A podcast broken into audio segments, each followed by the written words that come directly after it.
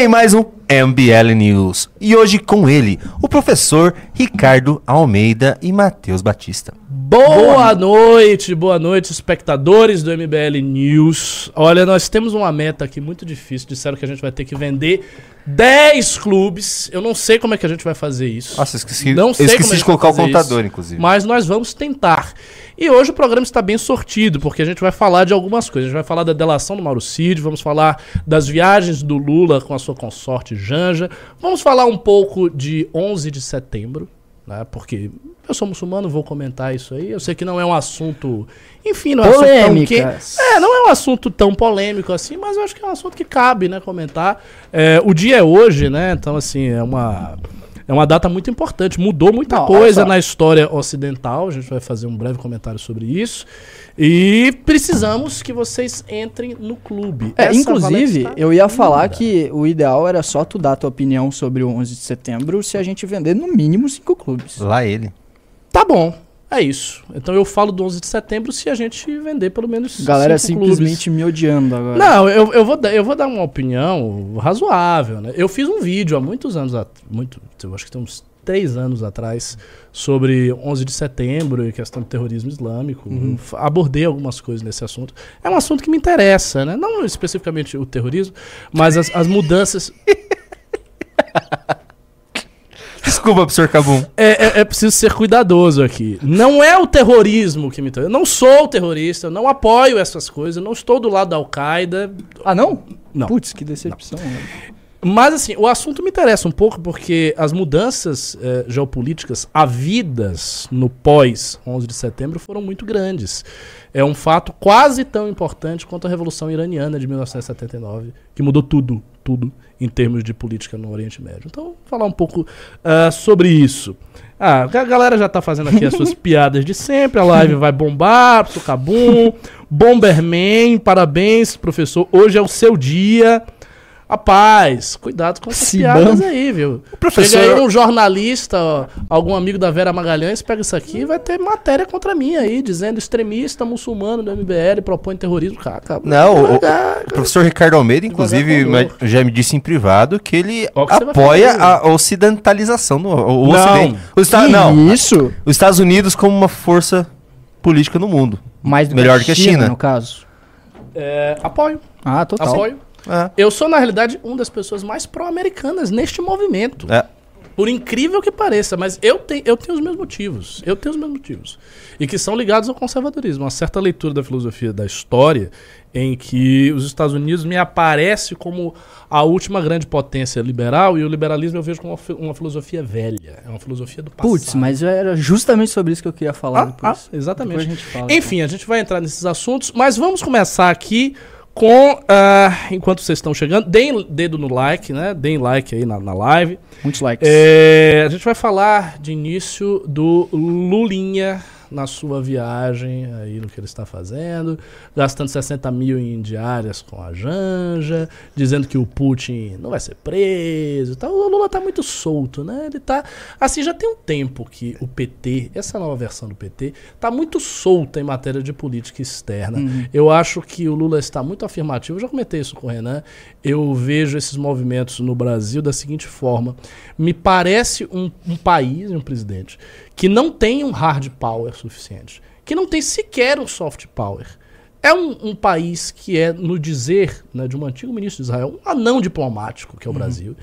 E mesmo assim, o Brasil tem uma postura arrojada, agressiva no plano externo, achando que alguém está, que alguém vai bancar a posição do Brasil. Acho uma posição perigosa. Para mim, o Brasil tem uma posição perigosa em matéria de política externa, porque ele está fazendo isso no mesmo continente que os Estados Unidos.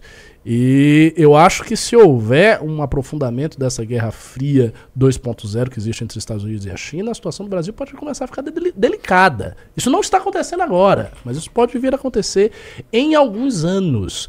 Ah, mas arredondando a bola aí para passar para o meu amigo Matheus Batista, é, você está acompanhando né, essas viagens do Lula, as declarações que ele está dando. E todo esse imbróglio. O que, que você acha disso? Você acha que o Brasil está indo em que linha? O que, o que, o Brasil quer, afinal de contas? Ele quer se desacoplar do Ocidente e arranjar novos parceiros geopolíticos? Ele quer simplesmente aplacar a militância interna, oferecendo alguma coisa? O que, que o Brasil quer? Então, eu, eu, eu não vejo que é só questão de militância. Antes disso, ô, ô, operadora Catarina, eu duvido você pegar um café pra mim.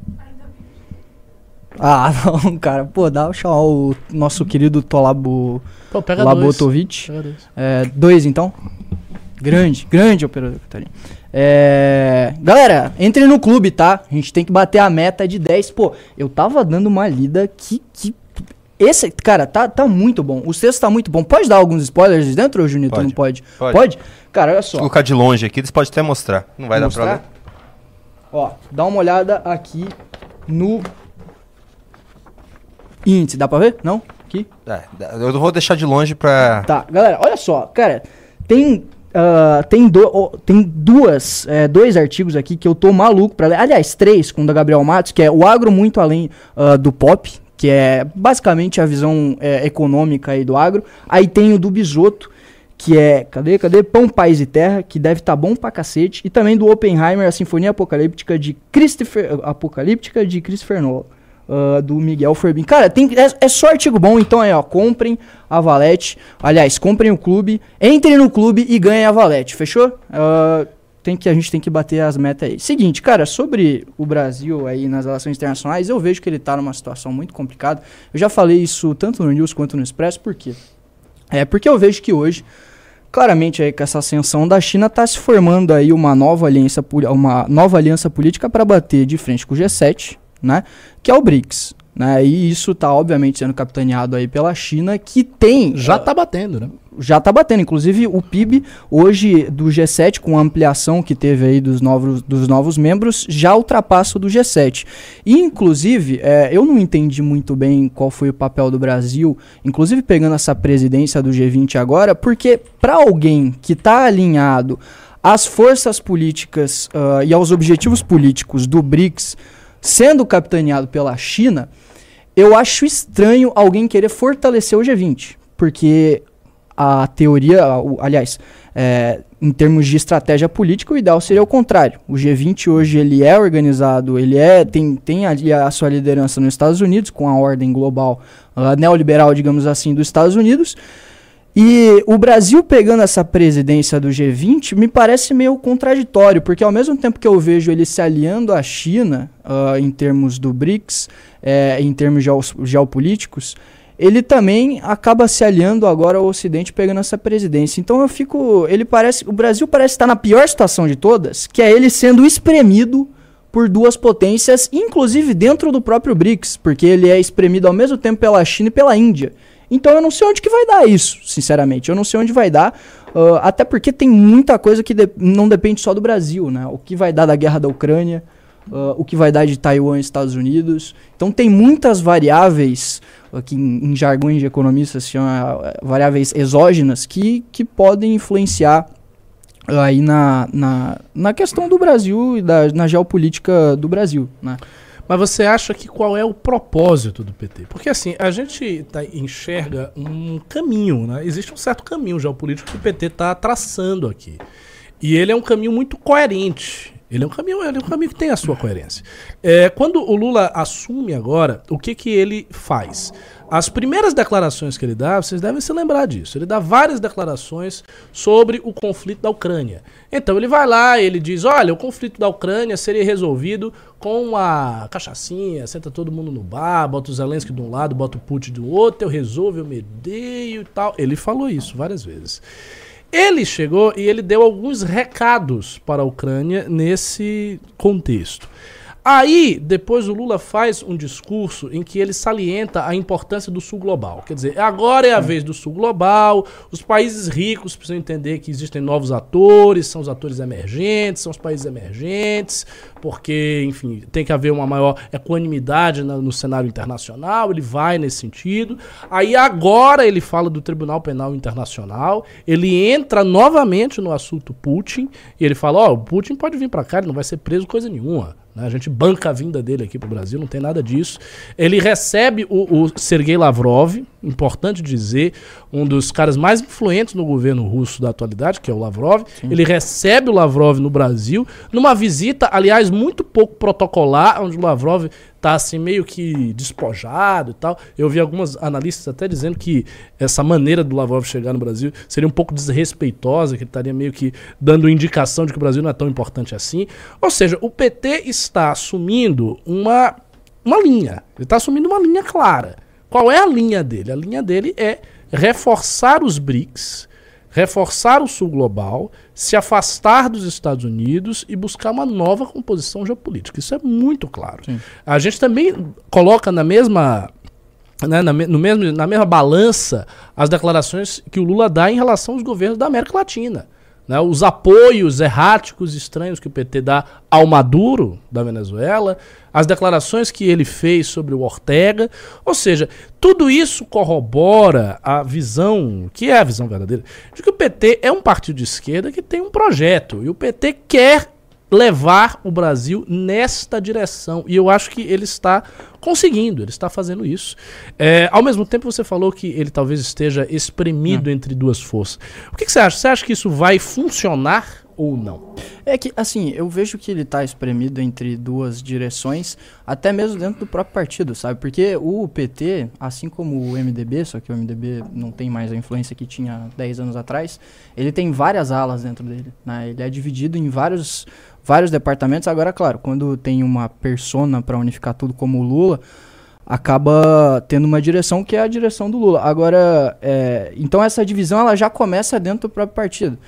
E em termos de geopolítica, aí o negócio fica mais evidente ainda, porque como eu estava dizendo, você tem o G20, você tem o BRICS, ah, e ao mesmo tempo, na realidade, essa história do Sul Global, ela é uma divisão que hoje não é mais sobre capitalismo e socialismo como na Guerra Fria, eu acho. Na minha visão, ah, porque, por exemplo, entrou a Arábia Saudita no BRICS, Uhum. né? Então, na minha visão, se torna uma disputa entre autocracias e democracias liberais. Você acha que a, a disputa ela é fundamentalmente política, Eu acho que é. É, é política e de regimes também. de regimes? De regimes, porque, porra, o cara que é da Arábia Saudita, ele não tem. Ah, visão interessante. ele não tem o valor da igualdade jurídica, por exemplo, da democracia liberal, é, como um valor muito alto, sabe? Ele não vê isso da mesma forma que a gente no Ocidente vê, sabe? Então eu acho que, além da disputa política de poder, é uma disputa de regime também. O cara da Arábia Saudita, o cara da China, ele tá cagando pra democracia liberal. Ele quer viver o regime dele. Mas Então- os regimes democráticos, eles são efetivamente democráticos? Ah, aí eu Eu vou começar a defender a Arábia aí- Saudita. Aí é uma discussão muito mais complexa, né? Aí eu não sei. Eu acho que Ah, você- se posicione, Aí você pode me dizer. Assim, eu vou porra, com então, força, então bora entrar no, no Não, no bora debater. logo. Eu quero debater. Não, bora Tá, mas isso é, é o motivo do Lula estar fazendo essas declarações, essas viagens?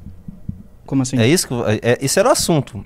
É- Não, esse é, o que- motivo que não, você é acha? O que eu tava falando, não, é- não, é- não que seja o motivo. O motivo é puramente político, eu acho. Né? Ele tem uma agenda, ele tá tentando seguir a agenda. Eu só não consigo entender direito qual é essa agenda, porque ao mesmo tempo que ele tá fortalecendo, ele quer fortalecer o BRICS, que tá sendo capitaneado pela China, e, e ele tá tentando, e aí ele tá, tá pela primeira vez não sei quanto tempo, fazendo a cúpula lá da Unasul, né, que é da, Uhum. da, a- os países aqui da América do Sul. E ao mesmo tempo ele pega a presidência do G20. ah, então, sei lá, tá uma. tá um, um negócio meio. sei lá, meio contraditório. Não sei. Eu não, não tô entendendo pra onde que o PT quer ir. Mas as democracias, elas são democráticas efetivamente? Então, aí a gente entra no Strauss. né? Certo, então vá. Eu tô, eu tô curioso, eu quero É porque saber. assim, a, a opinião dele é que, pelo menos você me corrija, que você obviamente conhece a obra dele muito melhor, é que o, a democracia liberal, ela não oferece para, por exemplo, o, ele, utiliza a questão judaica, né? Porque ele está ali no pós-guerra e tal, então a questão judaica está muito evidente, né? Tá muito forte. E ele utiliza a questão judaica para exemplificar que a democracia liberal ela não oferece é, um suporte para as tradições do judaísmo. Porque o que ela quer, ela, tá, ela gira em torno de princípios universais, uh, por exemplo, da igualdade, etc., e que não são tão. Uh, e, que, e, e que leva, consequentemente, ao relativismo moral, que é justamente você ter valores que são. Todos os valores são iguais uns aos outros. Eu tô me embolando porque eu não conheço direito. Não, então, vá, vá, você você tá indo bem, vá, vá. Então, confie, confie no seu potencial. Todo, todos os valores, na, na concepção da democracia liberal, todos os valores eles são iguais. Acontece que para algumas culturas, como o judaísmo, os valores são diferentes. Tem uns valores mais altos, outros valores menores. Então, a- acaba que a democracia liberal, por associação, ela não entrega aquilo que o judaísmo quer. Isso serve para várias outras coisas.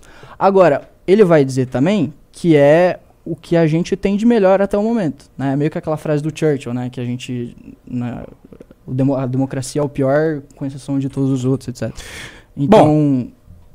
vai. É. o Lucas Stock tá dizendo: Cabum sempre bota o garoto no fogo.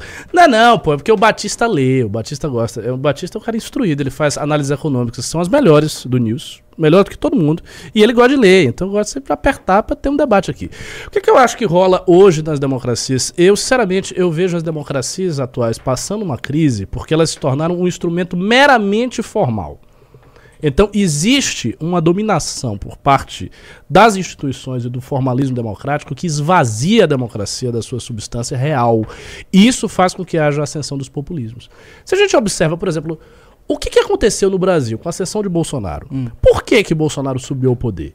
Por que, que o Trump sobe ao poder nos Estados Unidos? Por que, que a Meloni está lá na França, ah, na, na, na Itália? Por que, que a, a, a- Marine Le Pen tem chances reais de ganhar, como na última eleição? Por que, que isso acontece? Isso acontece por um motivo muito simples. Houve um movimento nas últimas décadas da democracia de esvaziamento da sua substância. Então, os governos eles se estabelecem através do mecanismo democrático que é eleição. Uma vez que eles estão ali, eles simplesmente ignoram a vontade popular. Existe uma conjunção entre esses governos e uma certa elite que está muito destacada da opinião popular. Então, uma elite midiática, uma elite acadêmica, uma elite intelectual que não tem nada a ver com a opinião do povo, que tem as suas próprias agendas, que tem as suas próprias ideias. E essas ideias elas são simplesmente impermeáveis às ideias populares.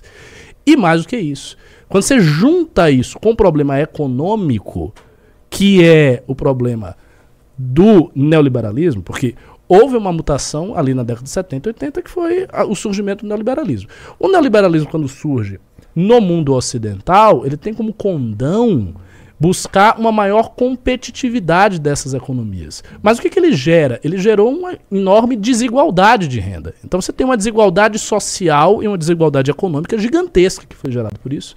Então, ao mesmo tempo, você tem uma des- desigualdade muito grande. Você tem elites que são impermeáveis à vontade popular, à opinião do povo. Você tem uma democracia esvaziada com né, instrumentos meramente simbólicos e formais, como as eleições tal. E isso faz com que a democracia se torne uma espécie de mitologia.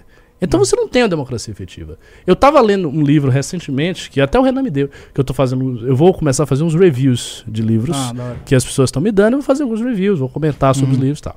E eu estava lendo um livro que é o, o Parlamento dos Invisíveis, do Rossan Valon. Esse Rossan Valon, ele é um professor do Collège de France, um, pro- um professor de História da Política, e ele tem algumas reflexões sobre o populismo, ou seja, por que que surgiu o fenômeno populista? Por que que esses líderes populistas ascenderam no mundo?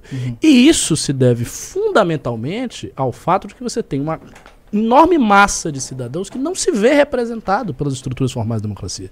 Então essas pessoas ficam alienadas do que funciona. E daí o que, que elas querem? Elas querem uma liderança que possa se sobrepor às estruturas formais e possa retomar, fazer com que elas sejam ouvidas. O Rossan Valon diz isso. Ele diz, olha, é- essas, essa massa de pessoas é uma massa que não está sendo escutada, as pessoas não estão sendo ouvidas. Então, esse é o problema assim, central da crise democrática. E aí não adianta vir esses próceres da democracia falar, não, mas os populistas, o Trump, o Bolsonaro é um absurdo, blá blá blá, blá, blá e vir com essa retórica sem entender qual é o problema fundamental. O problema é que a democracia se tornou um instrumento formal e ela está recuando no mundo. Então, quando o PT ele vai por essa linha e entram países nos BRICS, como a Arábia Saudita, Emirados, a própria China que já está lá, né, a Rússia, não, não é só uma luta um regime democrático com autocracias. E- e essa maneira de ver. Ah, não, aqui você tem a democracia, que é ao lado do bem, ao lado da justiça, ao lado dos valores liberais, da igualdade de todos perante a lei. Por exemplo, essa, essa- esse velho princípio liberal. Ah, todos são iguais perante a lei. Beleza, mas em todos esses países democráticos, você tem uma Suprema Corte Sim. que atropela a legislação, que atropela a vontade democrática, consubstanciada no legislativo e que faz o que quer. Você tem juristocracia nos Estados Unidos, você tem juristocracia no Brasil, com o STF. Então você tem uma Suprema Corte que atravessa, que atropela a vontade democrática sub- consubstanciada no legislativo. Em todos esses países.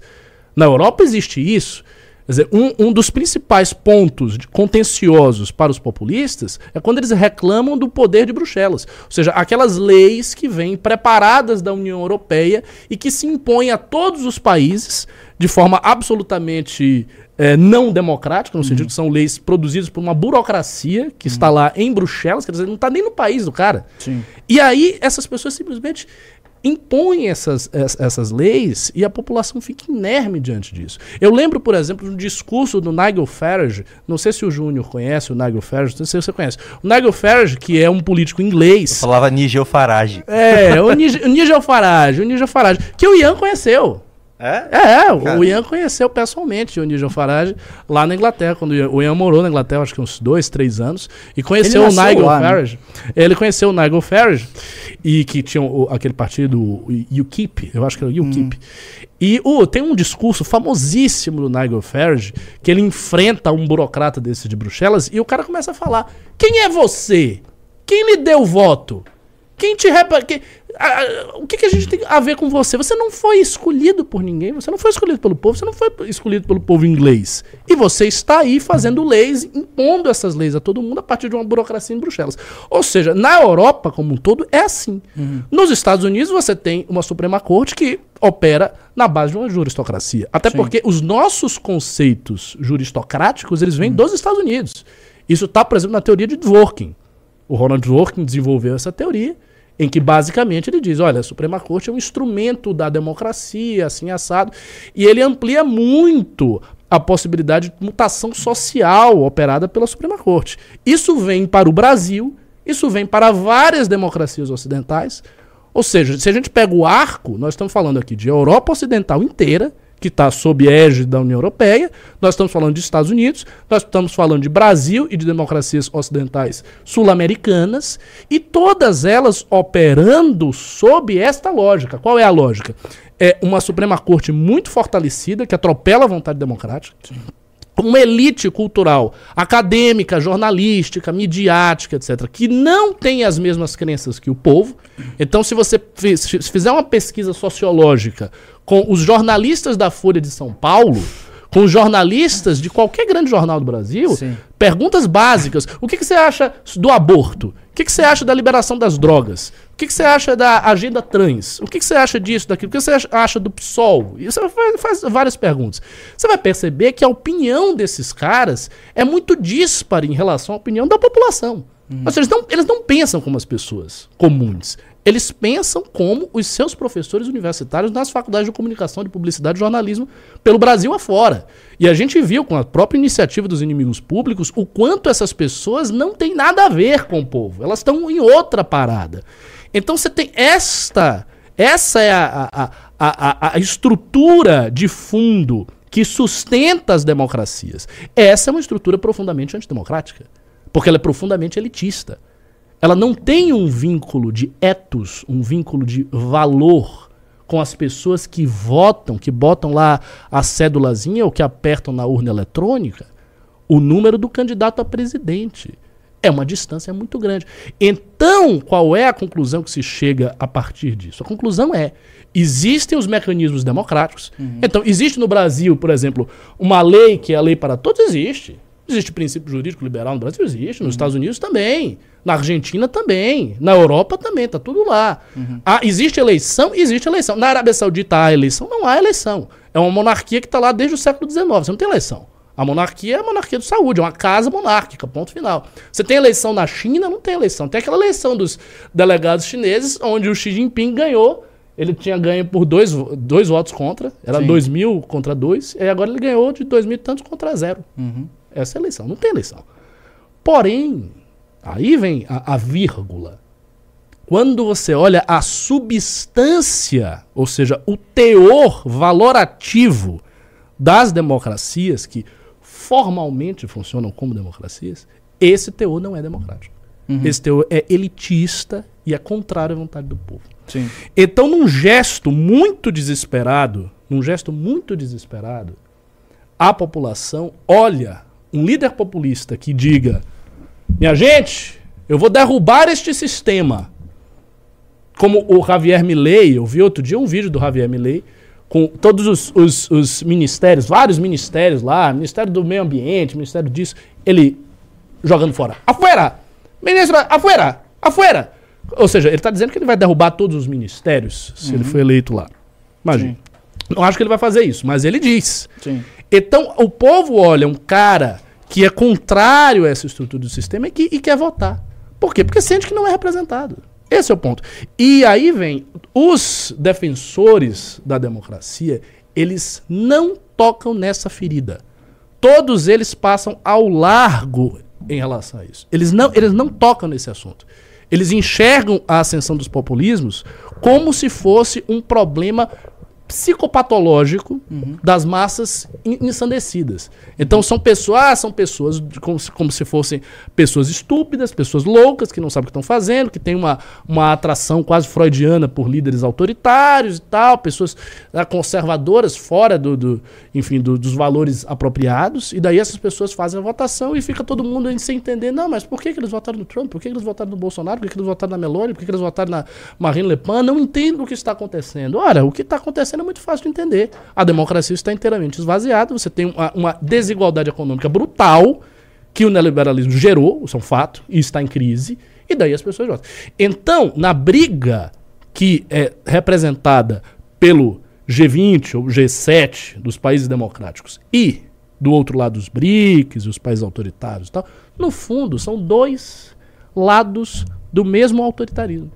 É um autoritarismo que se esconde por trás do formalismo da democracia e outro um autoritarismo aberto com, em países que, enfim, não tem democracia nenhuma, uhum. nem formal, nem substancial. Uhum. Essa é a situação. Bom, vamos lá, depois que dessa aula, aula do professor Cabum. Caramba! Simplesmente, professor Ricardo. Tá. É... Eu, vou, eu vou dizer uma coisa, Júnior. Eu, assim, eu defenderia essa tese diante de qualquer pessoa. Eu, eu sim, eu estou inteiramente persuadido de que esse é o problema. Só que, é, assim, não tem nenhum desses defensores. Você nenhum, acabou de enfrentar um. Cara, nenhum desses defensores. É, essa é real. Nenhum desses defensores da democracia coloca isso em questão de fato. Porque eles não querem a representação popular. O progressismo das esquerdas, eu vou passar porque eu falei pra caramba, mas só, não, o progressismo das esquerdas chegou a tal ponto, ele é tão uh, fanático, uhum. a gente uhum. pode dizer assim, que os caras não querem recuar. Uhum. Eles não querem aceitar, por exemplo, o que foi uma sugestão do, do Fukuyama. O Fukuyama que escreveu, o Fukuyama que é um liberal, pró-democracia, pró-Estados Unidos, escreveu o fim da história, em que ele especulava que o liberalismo democrático era o final da história, blá blá blá. O Fukuyama tem um artigo em que ele diz: Olha, minha gente, peraí, as agendas, o que progressista tal de vocês, da gente, avançaram tanto que se gerou um descompasso em relação aos valores da, da população. É. A gente precisa, portanto, retroceder. A gente tem que retroceder e dar alguns passos para trás nesse sentido. O Fukuyama diz isso. O Mark Lilla, que é um liberal de esquerda, O Mark Lilla é um ah, defensor do Partido Democrata. Ele vota no Partido Democrata nos Estados Unidos. O Mark Lilla tem entrevistas, inclusive na Roda Viva, onde ele comenta isso ele fala isso. Olha, você tem aqui um avanço de tais agentes que esse avanço ficou des- descompassado. Então, essa é a situação. Alguns analistas colocam o dedo na ferida, mas a maior parte desses caras que fazem propaganda de democracia não fazem assim. Bom, é, tem. ah, um- bom, simplesmente uma aula, né? E assim. Ó, vi- vi- visita aqui. Ó, é, estamos com a visita inusitada, pois é, diretamente da Bahia. aqui. Não, você não, ó, não quer fazer uma participação especial? Venha cá, venha! E é fã, assiste. Não, não, É venha, venha, venha. Nós tava lá no Expresso venha, hoje ao venha. vivo. Com- como é o nome dela? Como é, como é o nome dela? Como é o nome dela? Ro- olha, vocês vão ver a Rosângela, a mãe do operador baiano. A mãe do operador baiano. Que, inclusive, prometeu, ó, entrou uma pessoa no clube, prometeu A ela. Eu, ó, eu gravei essa Bem-vinda, Elisete. senhora. A Elisete entrou. no- Ela prometeu, Elisete. ela prometeu fazer um doutorado sobre a revista Valete. Esta revista aqui será objeto de uma tese de doutorado da mãe do operador baiano. Por favor, dona Animal. Rosângela. Animal. Chegue aqui, a- a- aqui, ao pô, nosso humilde Ah, espaço. Venha, venha, não fique com vergonha, não. Dá um oi lá pra galera. Não se acanhe. Olha lá, operador baiano. Fale algumas Dê um oi pra, pro pessoal aí. É muita, é, mui- é, é muita Bahia junto. É, muita Bahia, né? Três baianos. Ah, já era, só, só vai chegar. Estamos chegando, estamos chegando. Tá, dê, dê, dê- dê umas, umas palavras aí, pessoal. A senhora assiste sempre o. o- o- Sempre. é, qual, é, qual é que você mais. Eu sei qual é que você mais gosta. Mas você- você- Pode falar? claro, deve falar. A sua é do Renan. Não, Sério? mas, mas não tem o. O. O Arthur, Ah, trata, o Arthur. o Arthur trata mal Bahia. Você acha que ela vai gostar do programa? Não, mas ela gostava mais do Arthur, não era? Não, não era? Também, mas eu gosto, eu me identifico muito, então eu gosto muito do jeito como você fala, se expressa. Eu realmente sou verdadeiramente sua fã. Poxa, pô. Ah, já. Olha a carinha do Ricardo. Olha lá. Tá tímido Olha lá. aqui, Ah, fica que fofo. cabulado. Momento fofo no É, MBL e, o- e engraçado é que o, o baiano ele está claramente tímido. Sim. Primeira vez que eu vejo você tímido, você tá quase vermelho. Rapaz, trazer a mãe deixa as pessoas tímidas. É que aqui não vende muito favor. Ei, deu algumas. Trouxe Comento? Ah, o Como é? Arthur, Posso o Arthur mandar? já explanou na live, né? Ah, já? Mas deixa Já, quieto. Eu acho que é melhor não. Hoje É, não. ó, aqui é o seguinte, esse, esse espaço aqui é um espaço de, de, de, de- de pessoas. É, os moleque aqui, eles são tipo aqueles cachorros do cio. A, a- a galera. É, a galera é feroz. viu? A senhora, aliás, tome cuidado aqui. Aqui é, aqui é um ambiente. Aqui é um ambiente altamente perigoso. Aí teve uma festa, rolou uma festa, em que estava a mãe da nossa querida Amanda Vettorado, dona Marli. E aí tinha um memeiro aqui, cu- cujo nome eu não vou dizer quem, qual é o nome do memeiro, que eu acho muito exposição, mas tinha um memeiro jovem que, assim, ele tava achando que a mãe da Amanda tava dando mole pra ele e ele foi em cima da Amanda. Então, não tinha, não tinha assim, não, não tem medo, não tem jogo ruim, não. E a Amanda quase ganhou um sogro, Já pensou? Quase Ele queria entrar pra família Vetorazo. um padrasto. Ela volta aqui pra falar sobre a tese dela, sobre a Valete com você. Então, como é que foi essa Sério? ideia?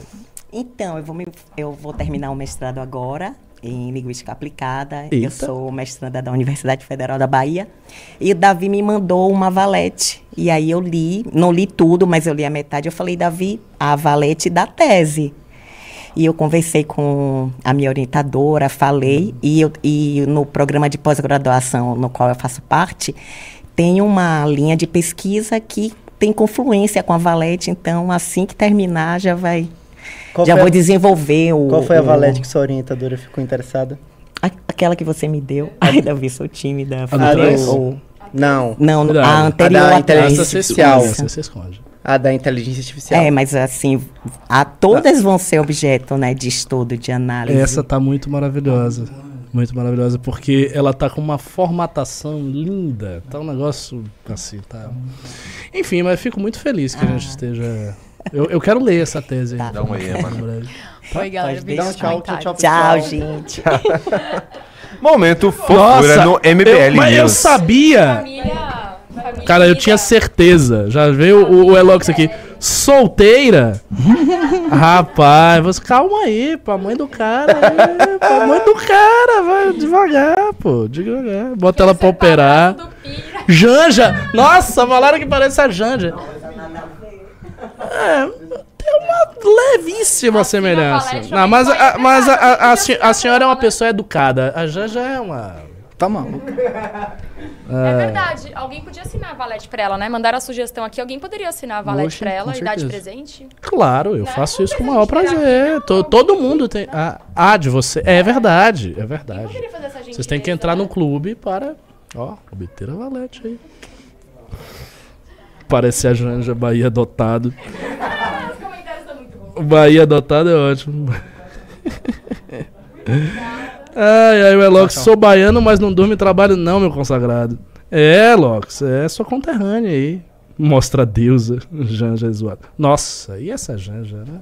Nossa, pelo amor de Vocês Deus. querem falar da Janja? Eu, eu Pelo- quero reagir Vamos- ela a gente falou de dançando. coisas muito profundas e É, sérias. Vamos falar de 40 tosquice. minutos Vamos falar de tosquice, vamos falar de. Janja. a, gente Bora, falou, bora. a gente falou hoje nos outros programas, eu queria muita opinião do Ricardo Almeida sobre. o- Você viu é, as gafes dela nessa viagem? O que, que você achou?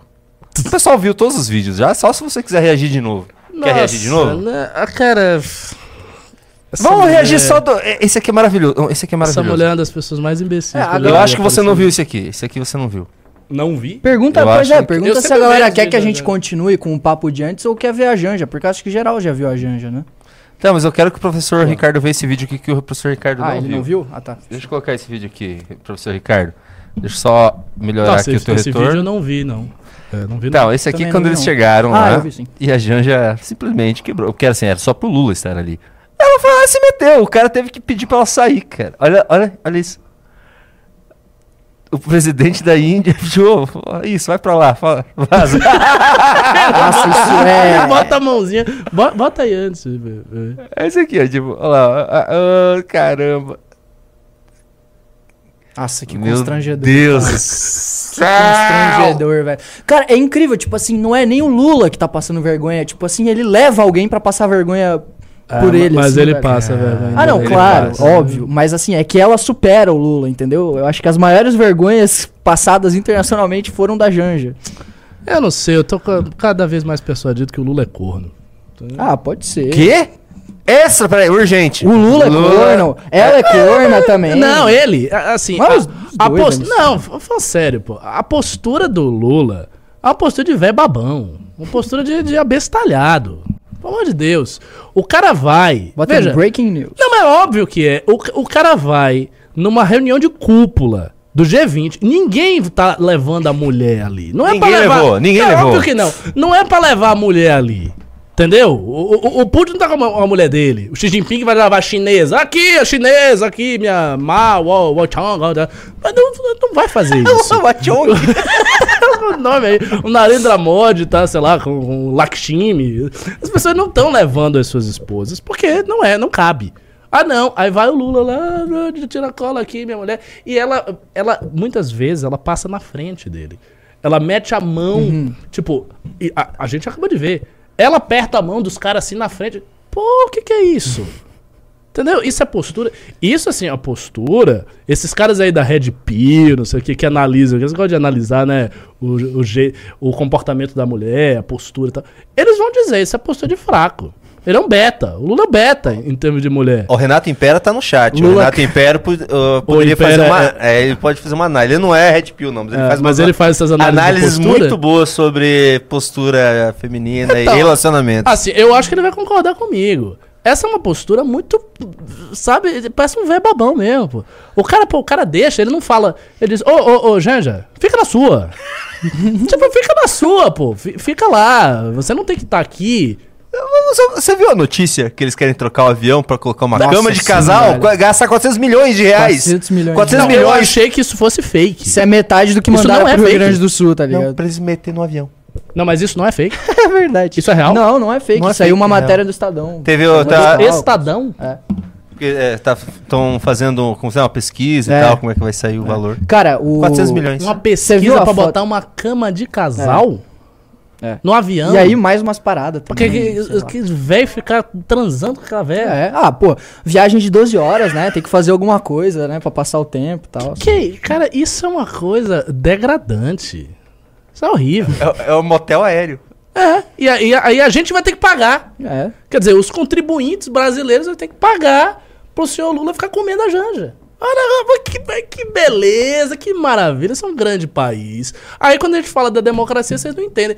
O Lula foi eleito democraticamente. Não é a Arábia Saudita, não é o Irã, não é a mulher do Ayatollah Khamenei. É a mulher do Lula, ele foi eleito... O Renato Fera mandou que o nome do avião é o Air Force One.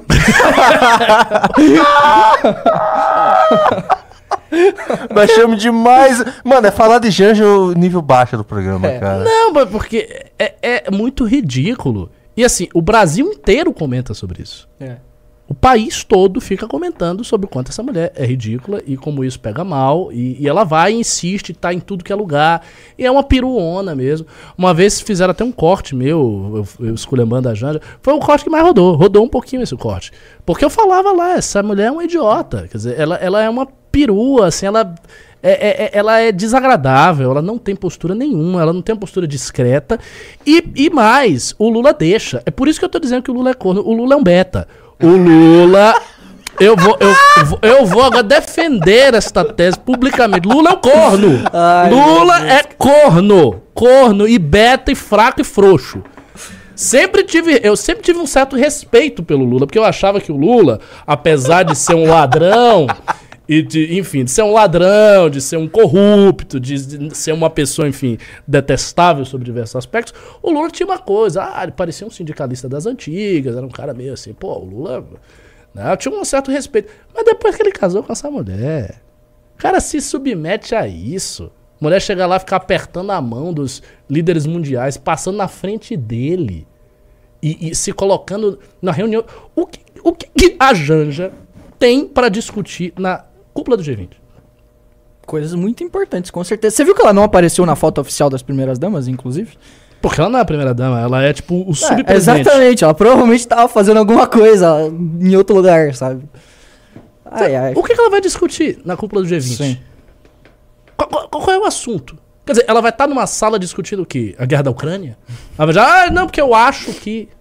Não, e sabe, o problema é que, é, tipo assim, tem muita gente internamente ao governo Lula dizendo que o Lula tá extremamente é, teimoso, sabe? E o que ele tem em volta é um bando de baba-ovo, o próprio Celso Amorim, todo mundo é um bando de baba-ovo, o próprio Haddad, inclusive que a galera acha que tá tendo mais autonomia pra fazer a- os planos econômicos do governo, o próprio Haddad tá tendo muita dificuldade, o presidente da Petrobras, o Jean Paul, Paul Prats lá, ele também tá tendo dificuldade, ele só não tinha reajustado ao preço da gasolina porque o Lula tava pressionando. Porque se o Lula, o Lula tá pressionando para não reajustar, para a inflação não subir e não ter e para para ter o corte da Selic que o, que o Campos Neto fez. Então tá tendo um, um- um- e o Lula sofre uma influência muito grande da Janja. Isso é óbvio. E a própria Janja tem influência direta sobre o governo Lula. Isso é ridículo, velho. Isso é completamente ridículo. Ela é chamada de, pela cúpula lá do PT, chamada de presidente. É sério? uma Nossa, forma, zo- uma forma de zoeira. Ele ninguém aguenta ela. Ah, de zoeira, né? É, de zoeira. Saiu uma matéria esse tempo atrás, acho que- eu não lembro, al- algum desses colunistas da Globo pegou que no- lá entre a- no círculo interno do PT chamam ela de presidente.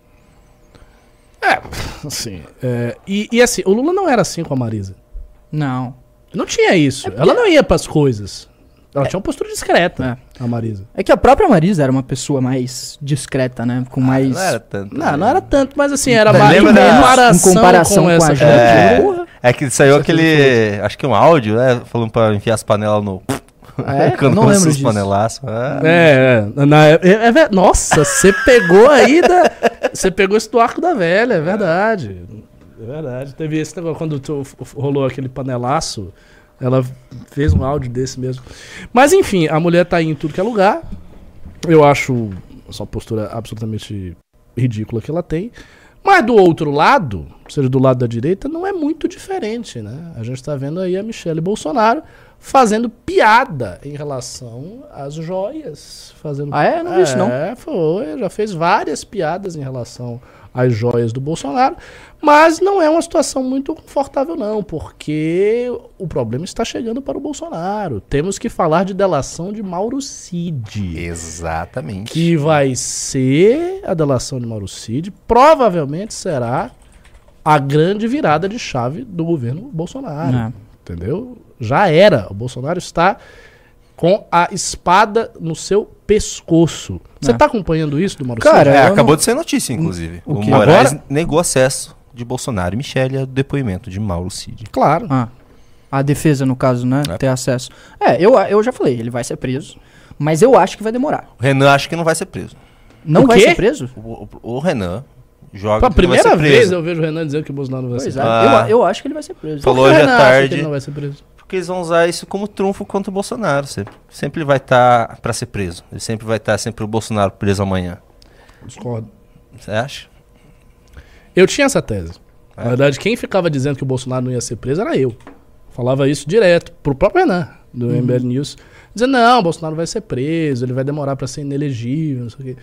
Eu mudei completamente de cabeça. Depois que ele se Comple- tornou inelegível em. Completamente. É, ninguém ligou, ninguém deu a Então, mínima. é, Ainda a é por isso que eu acho que ele vai ser preso. Agora, eu acho que eles vão utilizar ah, de- desse jogo político pra arrastar o que tá acontecendo. Justamente pra favorecer eles em 2024. Eu acho que eles vão arrastar por mais tempo isso. Eu, eu tô aqui, eu tô na opinião agora mais acele- aceleracionista de Que ele vai ser preso, Eu vai ser acho que ele logo. vai ser preso, vai ser preso logo e acabou e ninguém vai fazer Tipo, nada. já antes. Ninguém vai fazer do nada. final do ano? Bom, a gente já tá bem no final, É, né? tá no final. Eu não sei se antes, antes do final do ano eu não sei, mas assim, eu não acho que vai ter essa de- eu não, eu não acho que a, a lógica que você e o Renato estão pensando é uma lógica que vigore mais. Eu não acho que ninguém do sistema político tá pensando, ah, vamos aqui chantagear Como estratégia política? ou vamos aqui ter uma estratégia para segurá-lo, porque aí sim, aí não. Acho que não, cara. A galera vai cortar a cabeça do cara e acabou. E já foi. Assim, ele tá muito enfraquecido. Quando ocorreu a ineligibilidade dele e em seguida não houve nada, aquilo me, me, me impressionou muito. Fiquei muito impressionado com esse fato. Porque eu realmente imaginava que se houvesse algo assim, teriam manifestações imensas, teriam protestos, que a galera ia, sabe que ia ter uma confusão no país. Não teve nada. O cara simplesmente ele foi tirado do jogo político. As pessoas ficavam lá chorando, ah, Bolsonaro perdeu. E acabou. Então, assim, ele não parece que. Não, não, não parece haver por parte do sistema um medo do Bolsonaro. Por quê? A, a pergunta é: por que, que o sistema iria ficar segurando isso? Você que deve ter. Por que, que o sistema seguraria isso? Pra quê? Boa pergunta. É que, na, na minha opinião, eu acho que eh, o sistema ainda tá segurando porque ele ainda tem uma parcela grande da população que apoia ele. E Hum, isso poderia causar uma. Isso em si, mas eu acho que isso poderia causar uma instabilidade desnecessária pra 2024. Entendeu?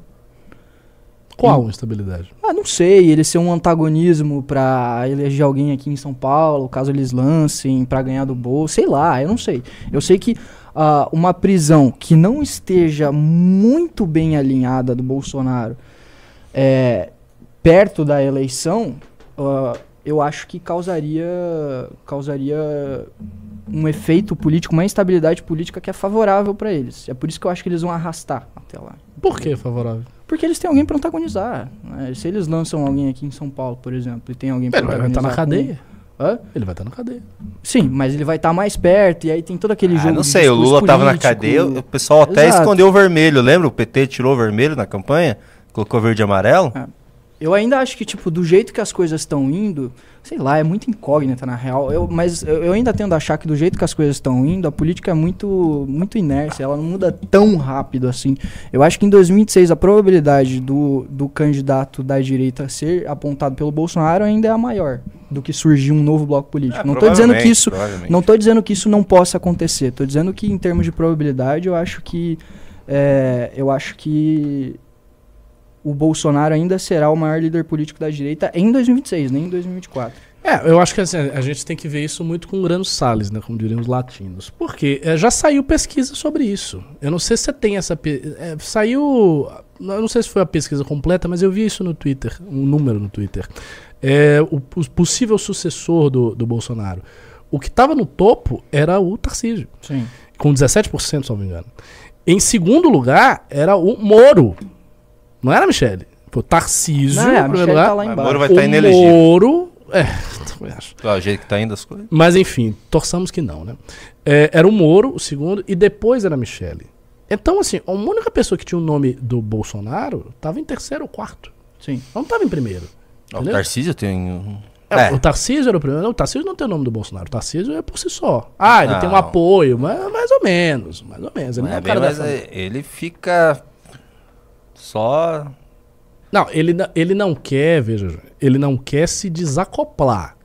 Ele não está fazendo um movimento de se desacoplar, de atacar o Bolsonaro. Você chegar num evento no interior, chamar o Bolsonaro e ficar gritando mito, mito, não é só não querer, não, eu não querer desacoplar. Não, ele quer, ele quer a, a- a força do Bolsonaro, mas assim, o nome Bolsonaro tá com o Michel, não tá com o Tarcísio. Sim. E me surpreendeu a presença do Moro. Porque o Moro tem uma presença ali expressiva Uhum. como sucessor do Bolsonaro. E o Moro foi profundamente atacado pelo bolsonarismo. O bolsonarismo tentou Continua. destruir. Sim. Mas é que destruir o, o lavajatismo ainda é certamente grande. Mas o- outro ponto que eu queria falar, de, de que arrastar seria favorável para eles, é que, por exemplo, hoje o- a, a- galera fica achando que o governo Lula tá numa situação boa, mas não tá não.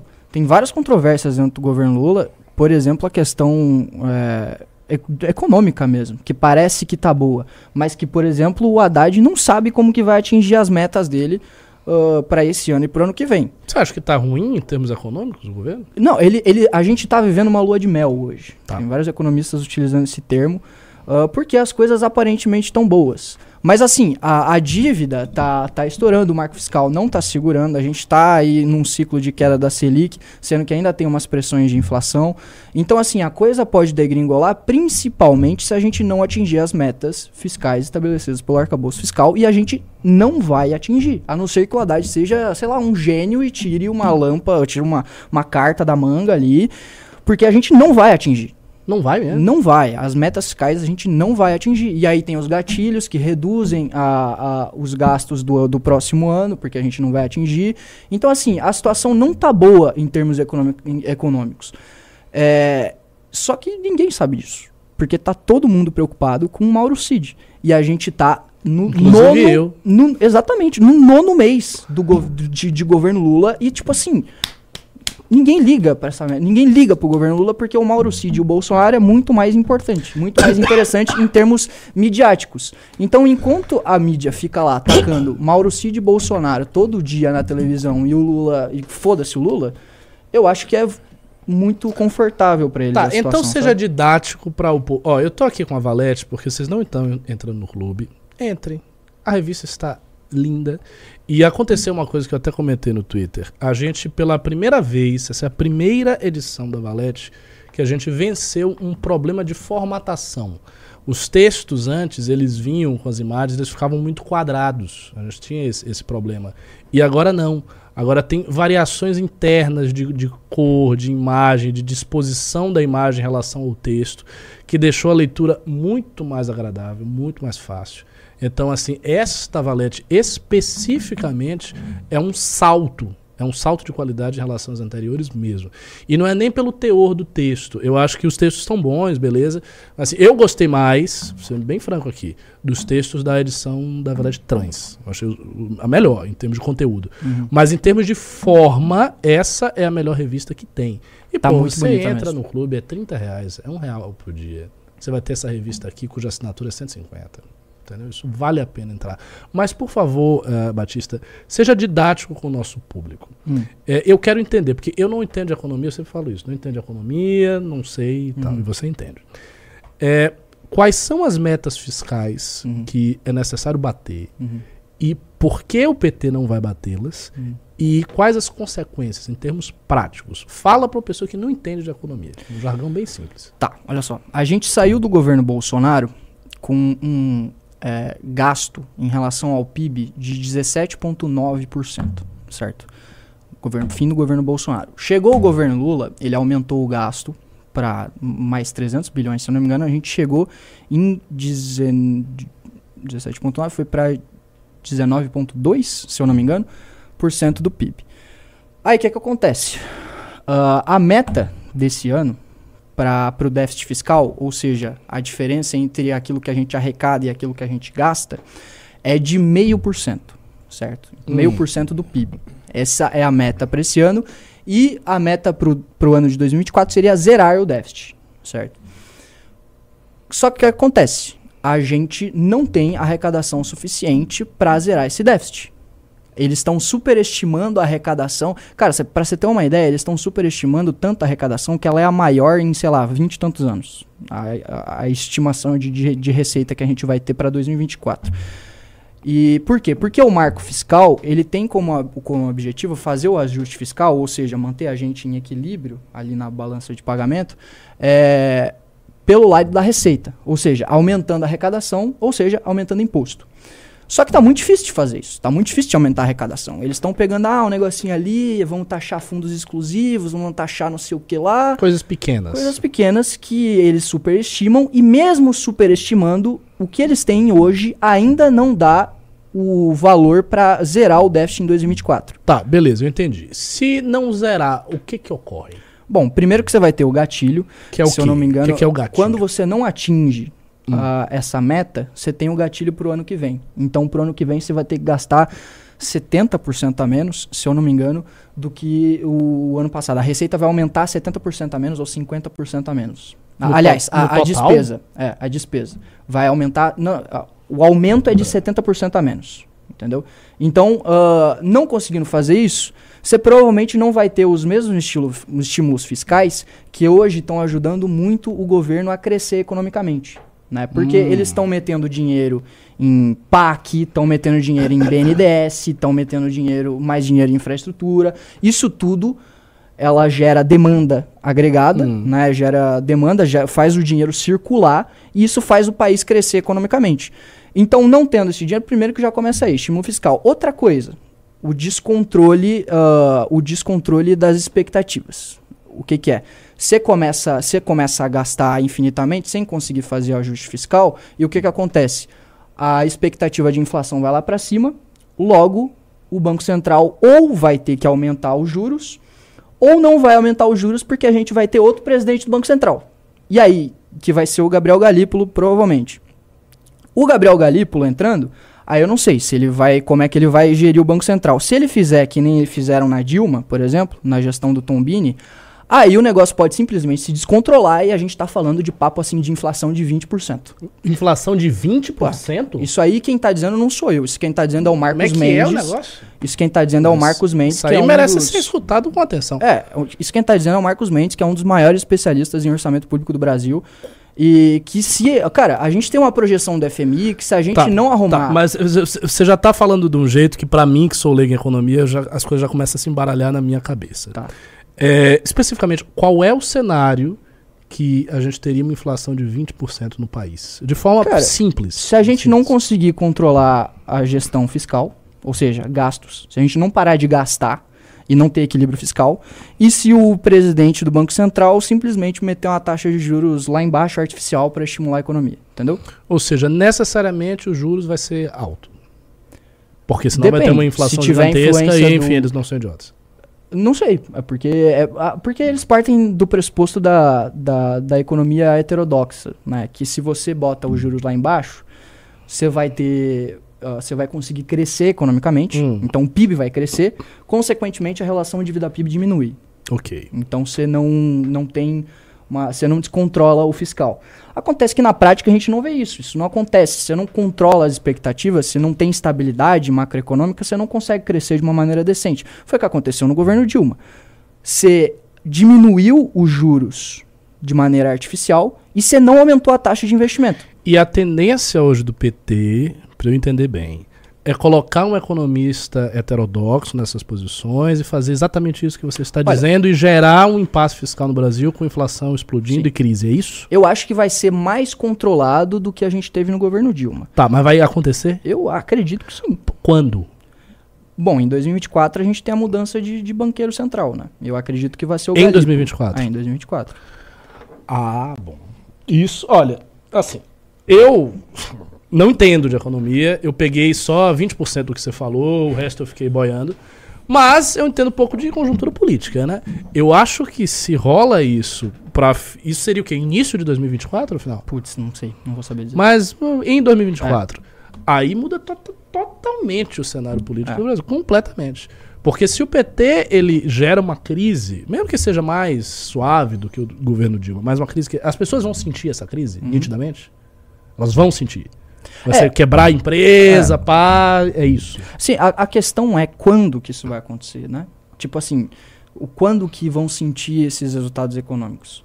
Entende? Eu não sei como, isso é muito difícil Se, se acontece isso em 2024, você acha que já pra 2025 tem isso? Eu acho que é difícil. Eu acho que é difícil. 2026? Esse descontrole, eu não sei, cara, não sei. Inclusive, é bem possível que por esse estímulo econômico que a gente vai estar gerando, talvez a gente continue vivendo uma lua de mel muito legal, de crescer economicamente. Aí, pô, aí você, te, você acabou com a minha esperança É, aqui. mas eu tava não lá. sei, pode ser o contrário, porque por exemplo, Ah. isso isso vai isso vai determinar muito qual quem vai ser o sucessor do Lula, né? Porque antes lá do mensalão, o sucessor natural do Lula seria o Palocci, né? E o Palocci estava mandando relativamente Mas bem. não é o sucessor do Lula, Batista. A gente precisa derrubar o PT. Não, a eu gente sei, tem que ter uma mas- crise aqui, tem que ter alguma coisa pra tirar esses caras Então, eu acho que vai, eu, se é fosse apostar um braço, assim, totalmente do nada, porque eu não vi projeção É. nem nada, até porque não dá pra fazer hoje ainda, eu diria que seria depois de 2026. Tipo assim, um chute lá aleatório, Dois assim. depois de É, 2026. que a crise viria, assim.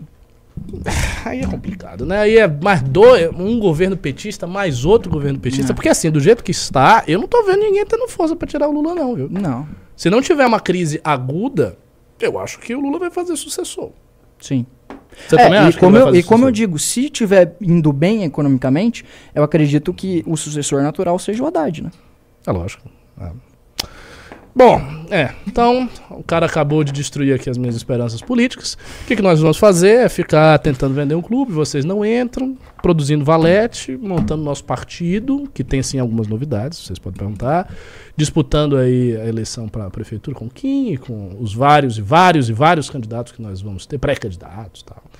E espalhados pelo Brasil, organizando os núcleos e é isso. E sofrendo sob a égide do PT. Essa é a nossa circunstância. É, leia alguns pimbas aí, Júnior. Sim, senhor. Vamos começar aqui. Ah, hoje não tivemos. Na eu tava Twitch. animado quando você começou a falar. e o cara destruiu mesmo. A merda vai É que ele começou a falar demorar. que ah, vai dar bastante. É, mas 20% de inflação, vai ter crise, não sei o quê, vai ter uma... Eu já tava vendo assim um apocalipse na minha frente, a gente saindo pra rua, pedindo impeachment, gritando, fazendo manifestação. Não, vai ser só depois, daqui 2000 e... Quando eu já tiver mais velho, mais calvo ainda.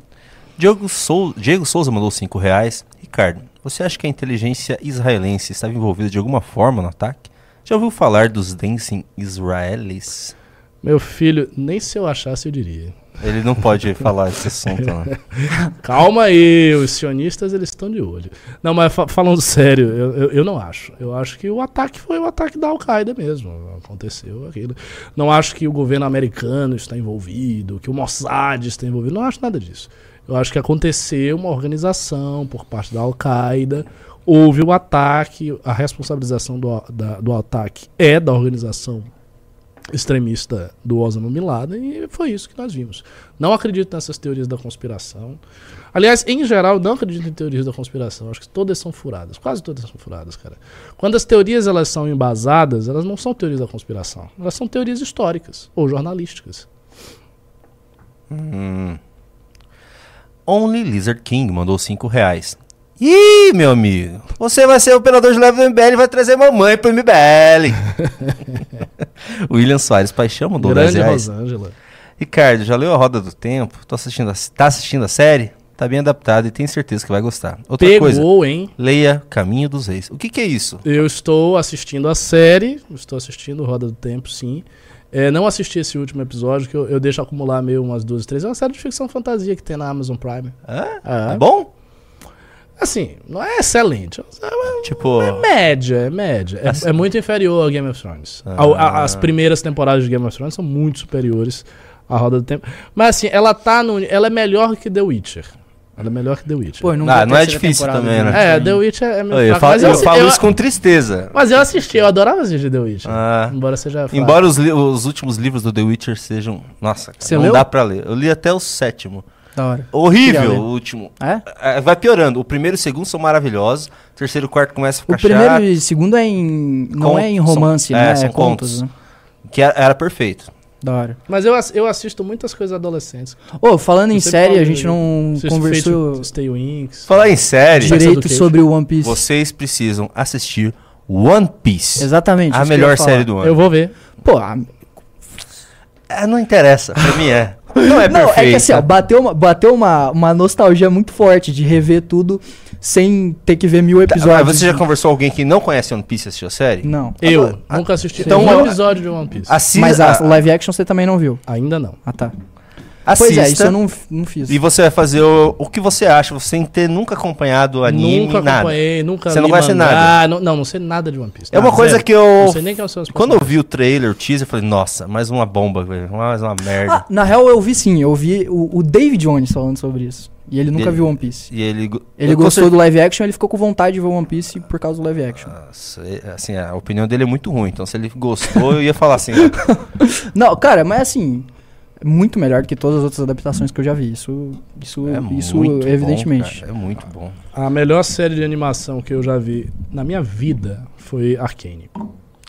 Arcane já comecei a falei ver aqui. ontem, eu, sabia? Eu assisti por sua causa, Você que falou que era começou muito ontem? eu bom. comecei a ver ontem. Arcane é uma obra de arte. Arcane é. Tipo, Eu, eu, não tenho tinha palavras visto pra dizer o quão boa ela é. dois episódios há bastante tempo Mas atrás. é uma animação, né? agora eu Não é que nem One Piece com live action. Mas assim, Cara. Arcane do, do League of Legends, né? É É maravilhosa. Abs cara, absurdo, absurdo. Eu chorei, sabia? Nossa, a história não é tão boa assim pra chorar. Sou- Então você vai, você vai. Ah, então se você assistir One Piece, você vai.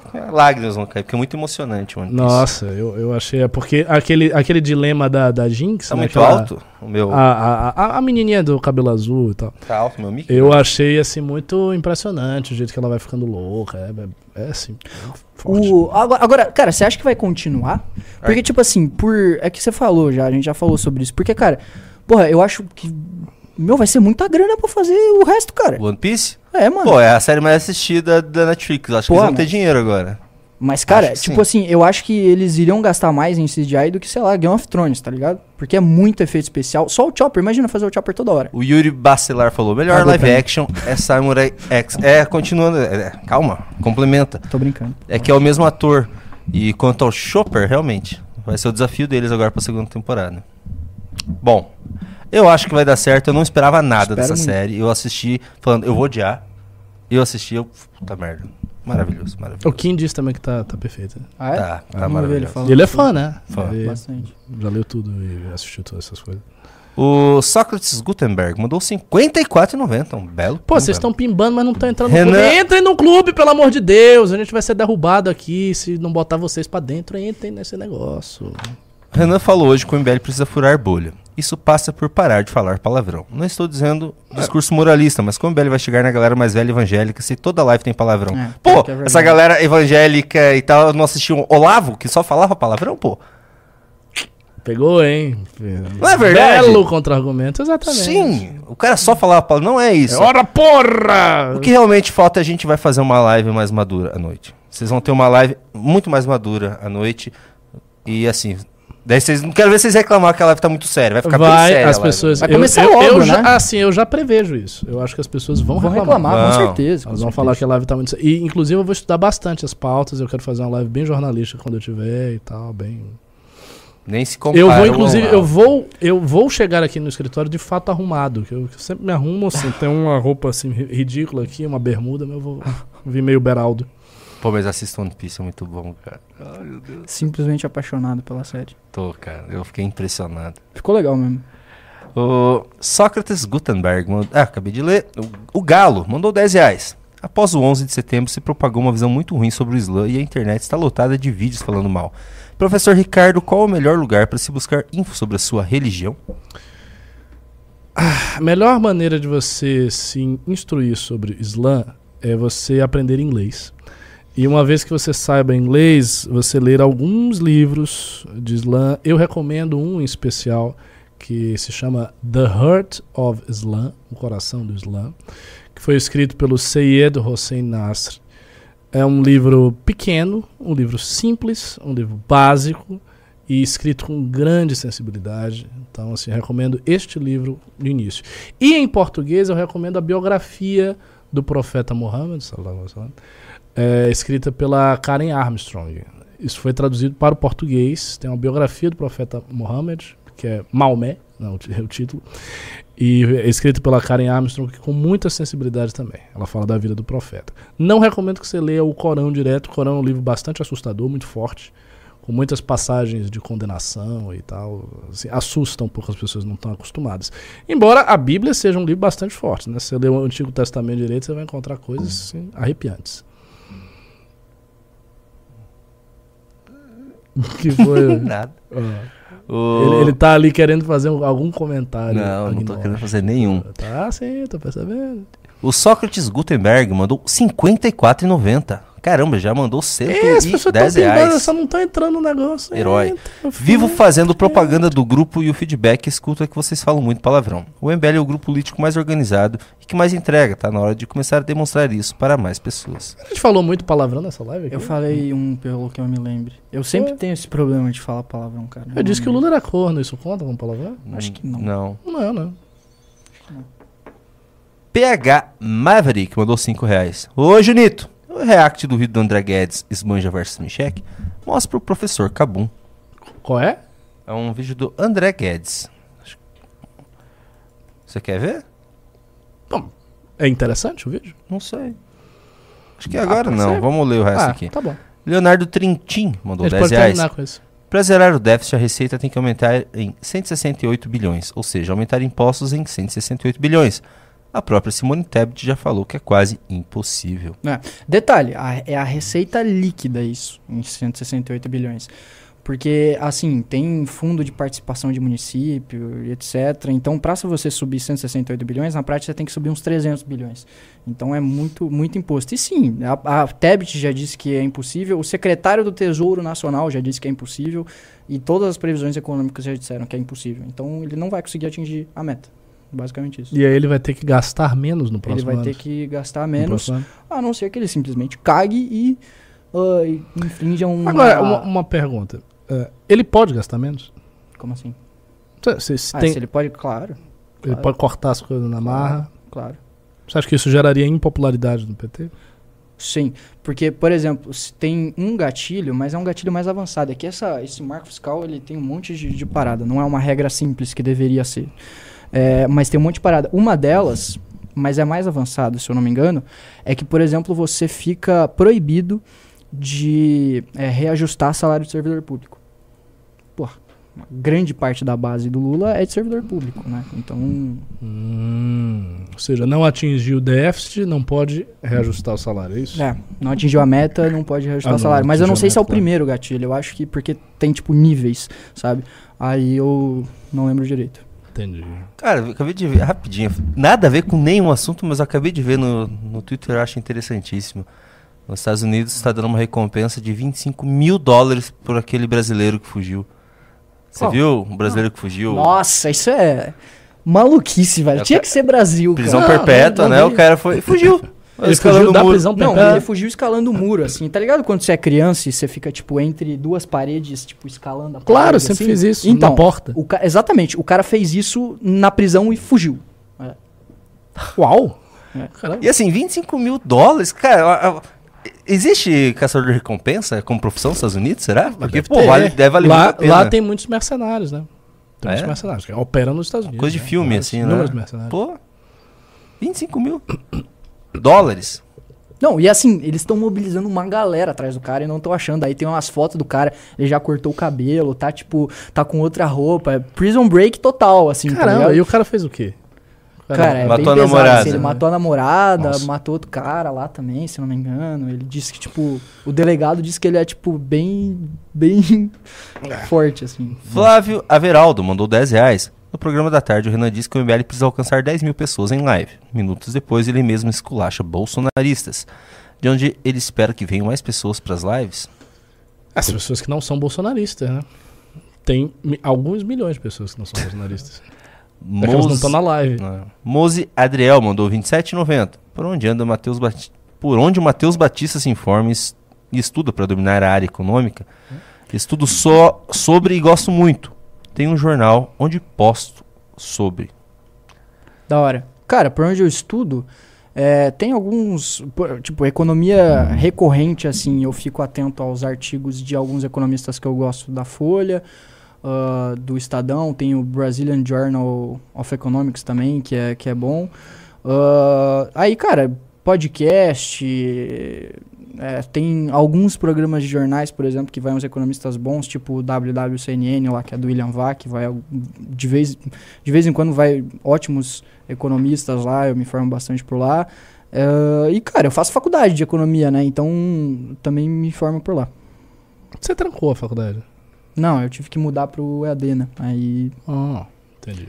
O Griffith, ó o Griffith, Griffith. do, do. Berserk, mandou cincão. Vou fazer uma, vou fazer um live action no Eclipse agora em outubro. Nossa. Eu nem entendi. Você não conhece Berserk? Não. No não Berserk, o Griffith no Eclipse, ele sacrifica todos os amigos dele e do, clã dele pra ter um poder. Nossa, fudido. que filho da puta. Ah, Desgraçado. Cara. E, e ele morre no final? não, não, ele vira Deus, basicamente. É. A maldade sempre sendo recompensada, né? É, nossa senhora.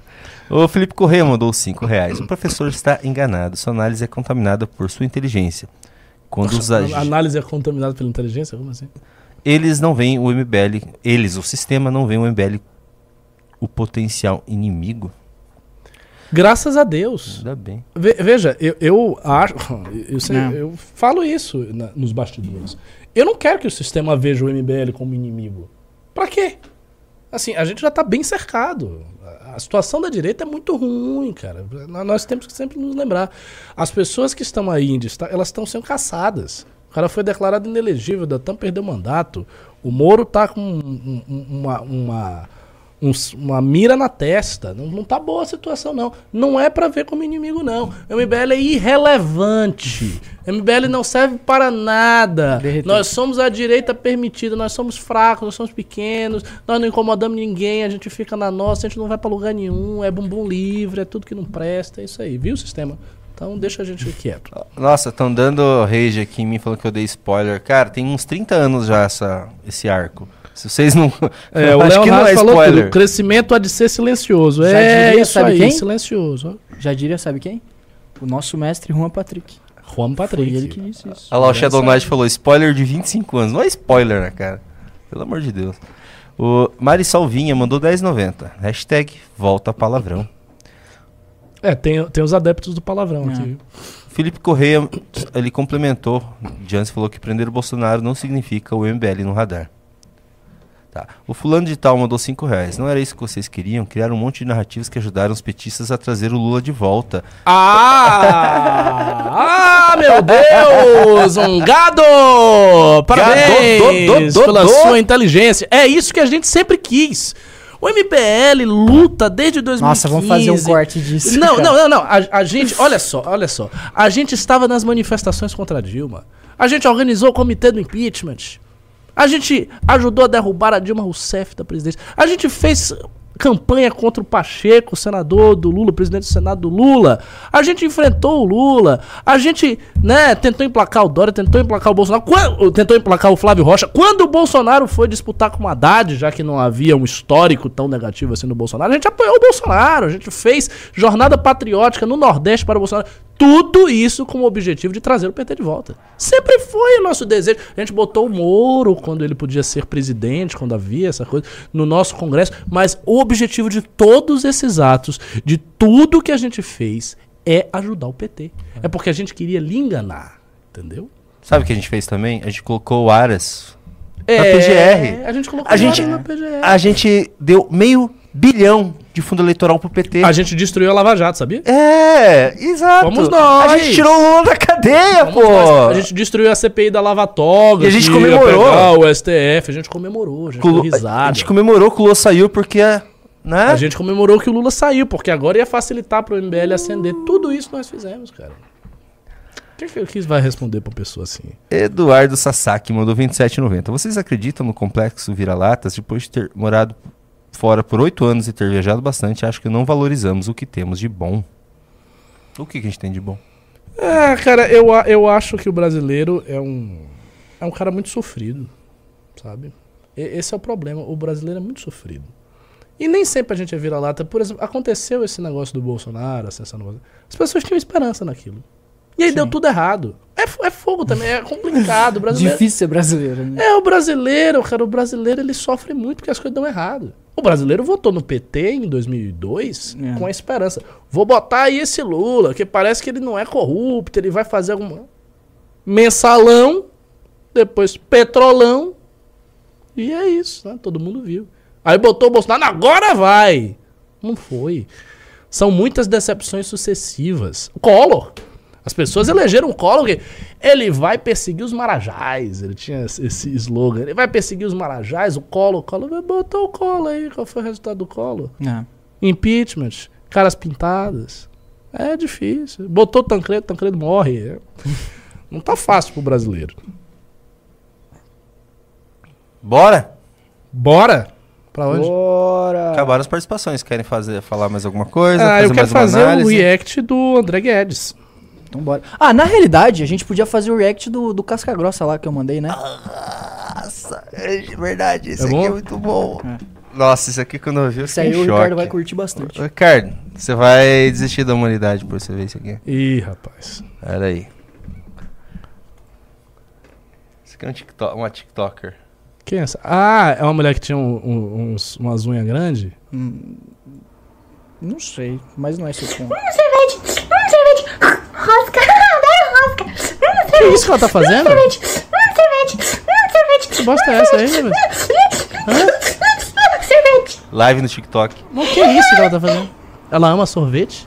hum, flores, hum, flores, hum, flores, hum, flores, hum, flores, Isso, que coisa retardada, mano. hum, pirulitos, Mas o que ela tá fazendo? Não tô entendendo nada. Cara, olha só.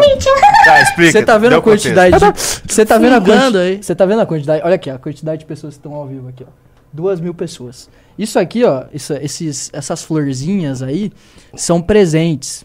Esses presentes dão dinheiro. Essas pessoas, elas tiram coisas tipo assim.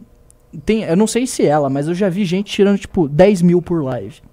Assim, Fazer, pra fazer, eles pagam pra fazer essas bobagens aí. É, a galera fica mandando. 10 mil reais? 10 mil reais. Até eu falo assim, vai Ricardo, começa, vai. Não,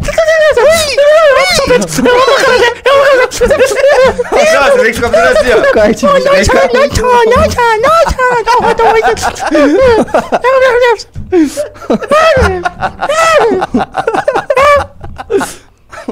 Ah, entrou um Mas foi 5 reais, pô. Meu Deus do Eu tava céu. esperando 10 mil reais aqui. Você... Entra Foi enganado. E vocês não entram nesse negócio. Agora se viesse essa mulher aí fazer. É. Deixa. Que coisa retardada essa? sei, Quem é essa cara. criatura aí, pelo amor de Deus? cara. E pior que tem um monte, velho. um sorvete, um sorvete, rosca, adoro rosca, Adoro rosca. um sorvete, um sorvete, um sorvete, hum,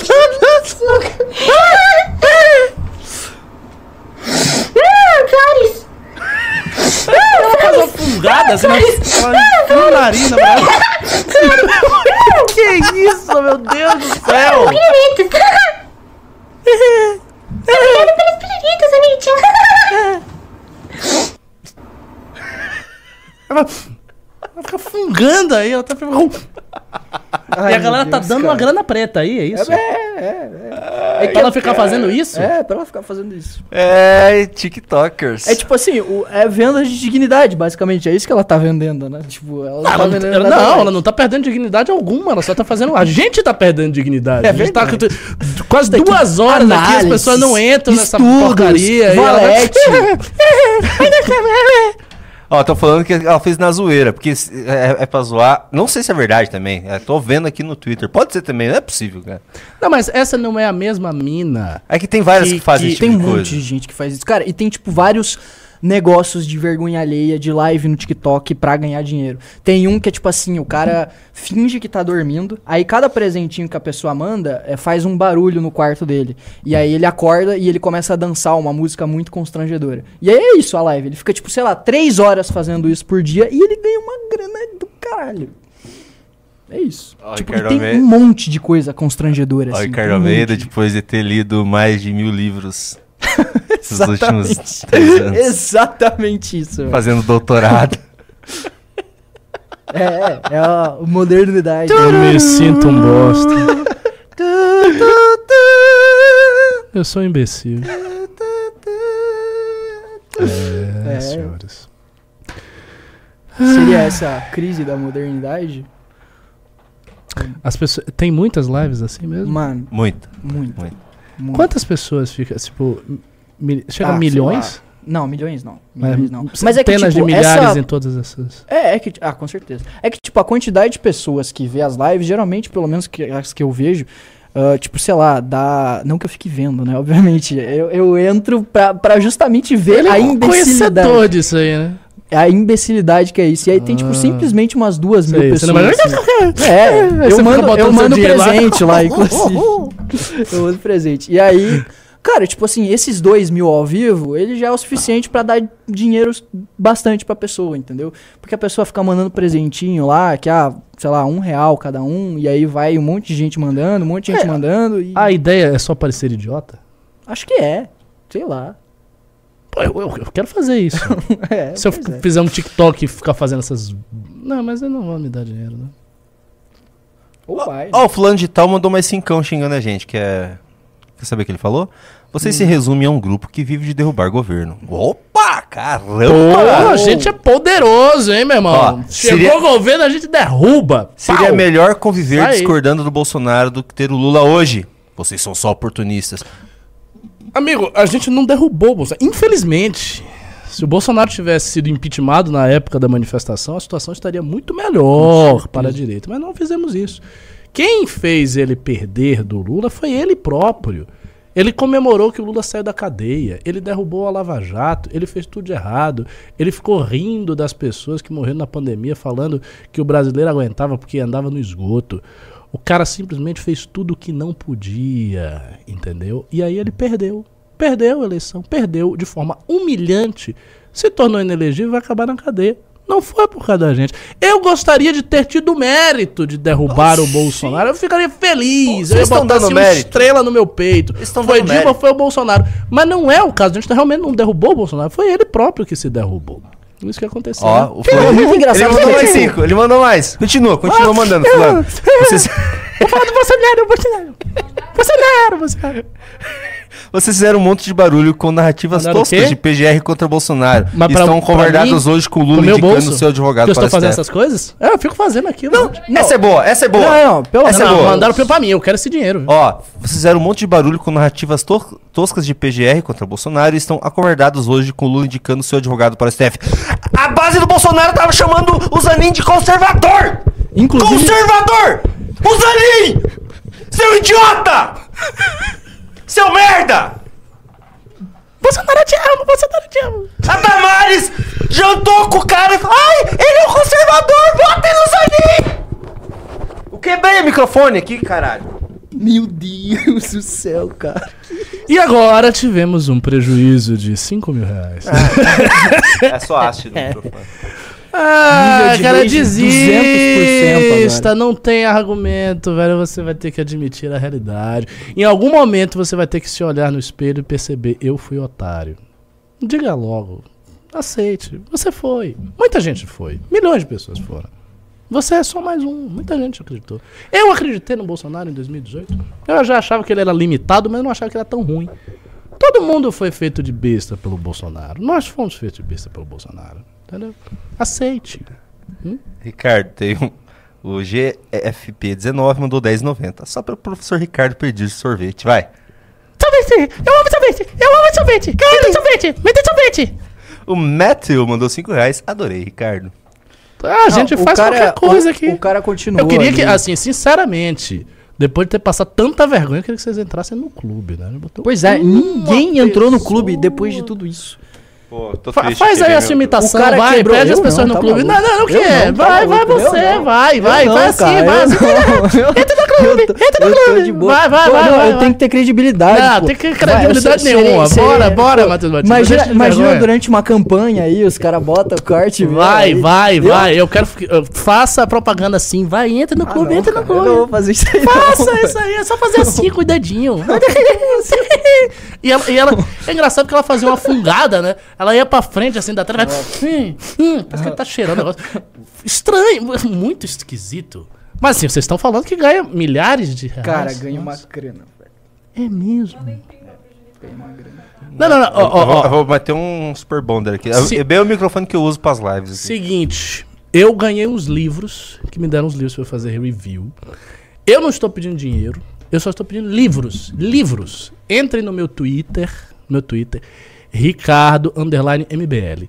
Está fixado no topo do Twitter uma lista de livros que eu vou fazer review. Entre no Twitter, entre no Twitter, me dê os livros. Eu só quero livros. Essa mulher tá ganhando uma nota preta. Eu só quero livrinhos complexos pra fazer review. É só isso que eu quero. Eu faço as imitações que vocês quiserem. O Besoto mandou 5 Besoto. reais. Cincão pro Ricardo cheirar as flores. As flores. Ah, é, que tinha cheira flores lá no vídeo dela também. Por isso que ela ficava fungando. É. Ah. Flores! Meu Deus do céu. Flores! O que essa, o que essa live se tornou. Não, o detalhe, quando é que começa o novo news? Ou Ah. não pode falar? Um clube, pede o clube, vai. Clube MBL. Clube desse jeito. Clube MBL! Clube MBL! É, é, é, entra no Clube MBL! Entra no Clube MBL, pelo amor de Deus! Pelo amor de Deus! Nós chamamos o Clube! oh, oh, oh, Ele é tão fofinho! Fofinho, fofinho! Tão fofinho! Que isso, cara? Um- cara, uma das mentes mais brilhantes do país. Fazendo a única coisa que importa para as pessoas. Ai, ai, eu acho que o cara falou, ó, vou tirar meu clube. Não! Não! é isso aí, galera. Deixa eu ver se tem alguma participação na nossa Twitch. Não, não tivemos participações, então é isso. Muito obrigado a todos. Boa noite, professor Ricardo. Boa noite. Boa noite. Matheus Valeu, Batista. galera. Valeu, tchau, tchau. Um Adiós. abraço. Adiós. Tchau.